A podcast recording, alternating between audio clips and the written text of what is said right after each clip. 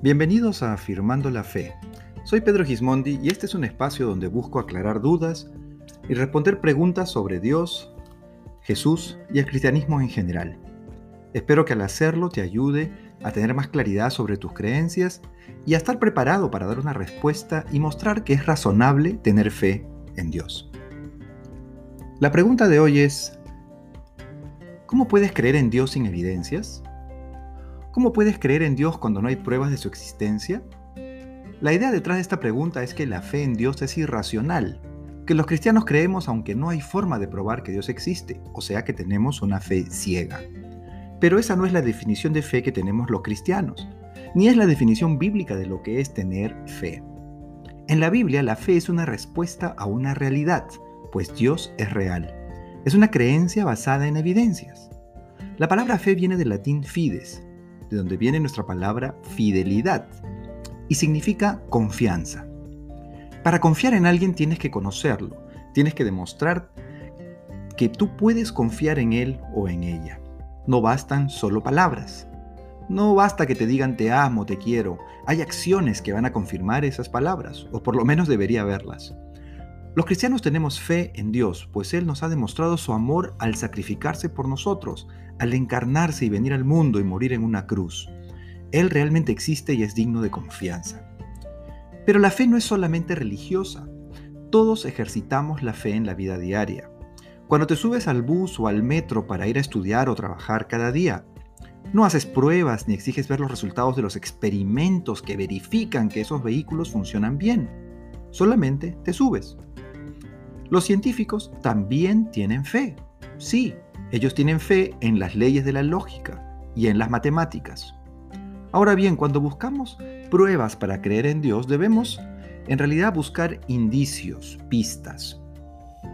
Buscamos señales o algo que nos diga que Dios es real, pero necesitamos varias. Existen varias, de hecho, y algunas son objetivas y otras son subjetivas. En cuanto a las objetivas, la primera es que el universo tuvo un comienzo. Así es, el universo tuvo un origen y la ciencia creía hasta mediados del siglo XX que el universo era eterno. Si era eterno, pues no necesitábamos a Dios, pues siempre había existido. Entonces se propuso la teoría del Big Bang. Basándose en las observaciones de Hubble y en las matemáticas de Einstein, el físico, matemático y sacerdote Georges Lemaitre propuso que el universo comenzó con una gran explosión. La comunidad científica en aquel entonces, siendo 1920-30, se rió de él y de broma le dijeron tú y tu teoría del Big Bang. Bueno, nombre que pegó hasta ahora. Pero luego en 1964, Penzias y Wilson descubrieron de casualidad la radiación cósmica de fondo o también conocida como el eco del Big Bang. No fue sino hasta 1992 que se confirmó esta teoría cuando el satélite COBE envió información confirmando rastros de calor en el universo. Estos rastros probaban que hubo, prueban que hubo una gran explosión, la cual fue el origen de nuestro universo. Esto, lejos de ir contra la Biblia, nos confirma lo que Génesis 1.1 dice. En el principio creó Dios los cielos y la tierra. Es decir, el universo tuvo un origen. También encontramos pistas eh, objetivas en nuestro mundo, el orden y el equilibrio perfecto que hay en nuestro planeta. El ciclo del agua, por ejemplo, la fotosíntesis, el funcionamiento de la célula tan perfecto, es una mini fábrica muy precisa. El uso de la razón humana en la investigación es posible por la racionalidad y el orden que hay en nuestro mundo. En cuanto a lo subjetivo, tenemos algunas pistas interesantes de la existencia de Dios, por ejemplo, el anhelo de justicia que todos tenemos.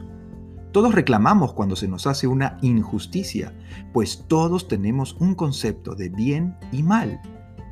También existe la teoría del deseo, es decir, todos tenemos un anhelo, un deseo que no sabemos identificar. Intuimos que hay algo más que esta vida terrenal. Esto lo vemos claramente en las culturas antiguas.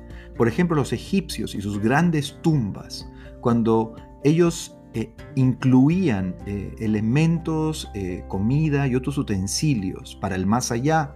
Igual pasaba con los antiguos peruanos. Cuando tú ves las tumbas pre-incas, incluso incas, ellos enterraban a sus muertos con sus herramientas, comida, semillas, incluso sus mascotas. Cuando encontramos varias pistas, y hay muchas más, he mencionado algunas brevemente, las analizamos y nos damos cuenta que la mejor explicación la más lógica es asumir que existe un creador. Por lo tanto, mi confianza en Dios no carece de evidencia, por el contrario, es debido a la evidencia que encuentro que yo creo en Él.